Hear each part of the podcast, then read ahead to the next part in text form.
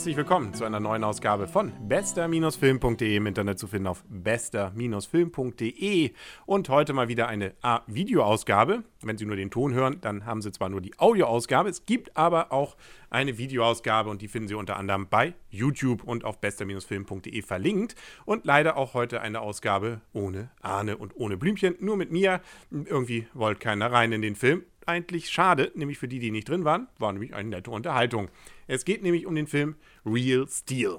Da war ich drin. Der ist jetzt zwar schon nicht mehr ganz so taufrisch, der läuft schon seit dem 3. November im Kino, aber er ist noch zu haben.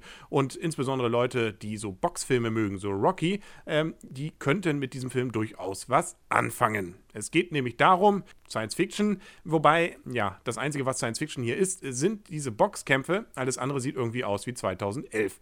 Viel hat sich also allem Anschein nach nach der Fantasie der Autoren nicht getan in den acht Jahren oder neun Jahren.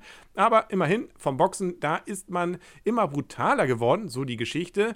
Aber anstatt dann, wie in anderen Science-Fiction-Filmen, beim Brutalen einfach zu sagen, okay, es spritzt mehr Blut, nein, geht man zu Walt Disney, die haben diesen Film nämlich rausgebracht und macht dann einfach alles durch entsprechende künstliche Intelligenzen oder auch nicht, äh, also insbesondere Roboter. Lässt man gegeneinander kämpfen, und ähm, dann macht man erstens dabei ein bisschen schön was mit Technik in den Film. Das sieht auch richtig klasse aus. Und zum Zweiten noch eine rührende Vater-Sohn-Geschichte.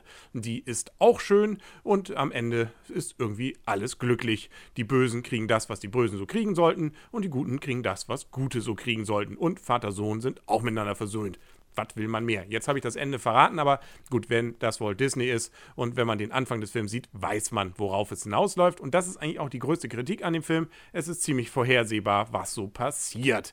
Aber der Rest ist wirklich unterhaltsam. Insbesondere, wie gesagt, diese Boxkämpfe. Die sind spannend gemacht äh, und insbesondere auch technisch hervorragend gemacht. Da gibt es natürlich dann den Obermacker, das ist Zeus in diesem Fall, der Oberroboter. Und es gibt den Goliath gegen David, den David, den Kleinen. Das ist nämlich ich weiß gar nicht, Atom, genau, so heißt er. Und äh, dann gibt es eben, wie gesagt, Vater und Sohn, auch ein großer und ein kleiner. Der Vater gespielt immerhin von Hugh Jackman. Den kennt man auf X-Men zum Beispiel. Wolverine ist das. Hier ähm, sieht er ein bisschen gepflegter aus, ist aber eigentlich ein komischer Vater, ähm, hat nämlich eigentlich mit seinem Sohn so gar nichts zu tun. Will ihn sogar verkaufen, weil er gerade nicht ganz so flüssig ist. Natürlich an gute Menschen, also ganz so schlimm ist es dann doch nicht. Und das Schöne ist ja auch, man ahnte schon, es entwickelt sich dann ja auch irgendwie was zwischen den beiden, weil er ist nämlich Boxkämpfer und dieser Boxkämpfer, ja, nachdem eben nicht mehr richtig geboxt wird, boxt jetzt eben mit seinen Robotern äh, und das nur minder erfolgreich, äh, eher allerdings äh, aus eigener Blödheit, muss man sagen.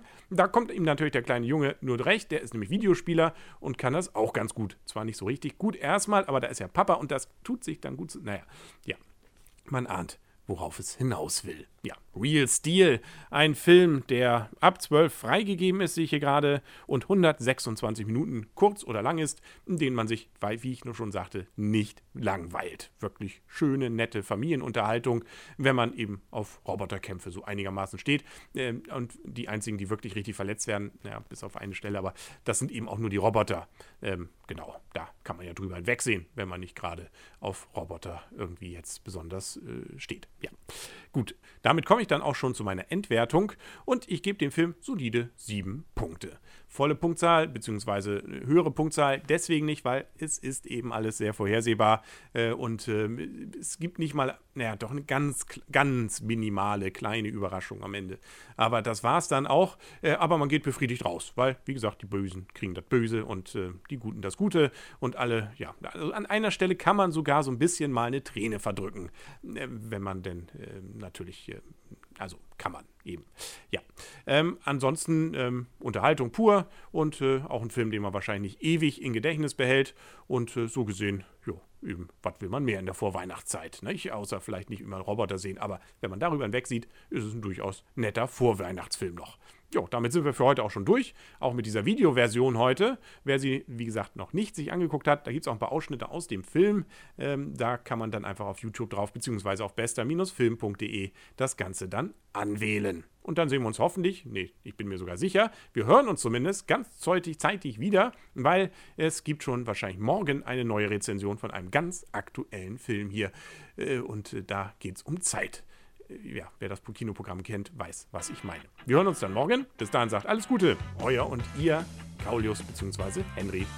Und tschüss.